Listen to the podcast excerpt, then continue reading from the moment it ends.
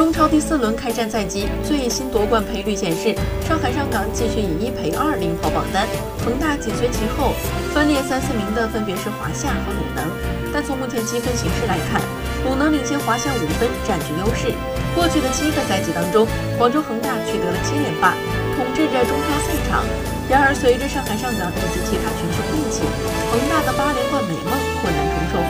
中超新赛季前三轮战罢，上港保持全胜，净胜球多达十三个，锋芒毕露。本赛季他们将极大有可能撼动恒大王朝。此外，北京国安的夺冠赔率排名第五。广州富力、天津权健分列六七，他们之间的差距都是微乎其微。